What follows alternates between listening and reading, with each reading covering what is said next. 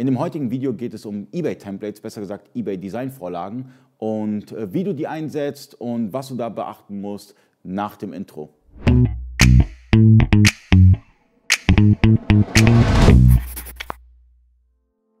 Freunde des E-Commerce, mein Name ist Ali Okasi, ich bin Inhaber der E-Commerce-Agentur eBakery.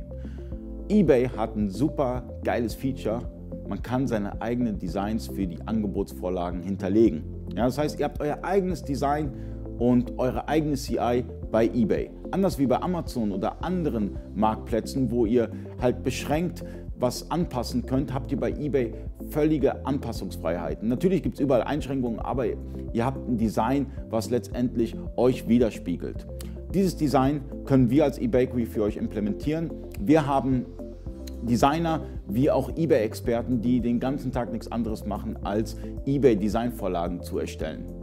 Warum sollte ich eine eBay-Design-Vorlage platzieren in meinem eBay-Angebot? Es sieht einfach schöner aus. Wenn man beispielsweise in der Textilbranche, ihr verkauft oder Schmuck, ihr verkauft Schmuck, das ist etwas Besonderes. Und wenn ich dann sehe, dass es einfach nur ein Text dort ist mit Rot, Blau, Grün, ja, dann stelle ich mir dreimal die Frage, ob ich bei diesem Händler wirklich einkaufe, als wenn ich so ein schönes Design sehe und sage, hey, das ist, das ist alles rund, das passt. Ja? Der Artikel, die Bilder, das passt und die Designvorlage bzw. das Template passt auch dazu, dann bin ich eher gewillt, dieses Angebot dann auch mir näher anzuschauen und gegebenenfalls auch bei dem Händler zu kaufen.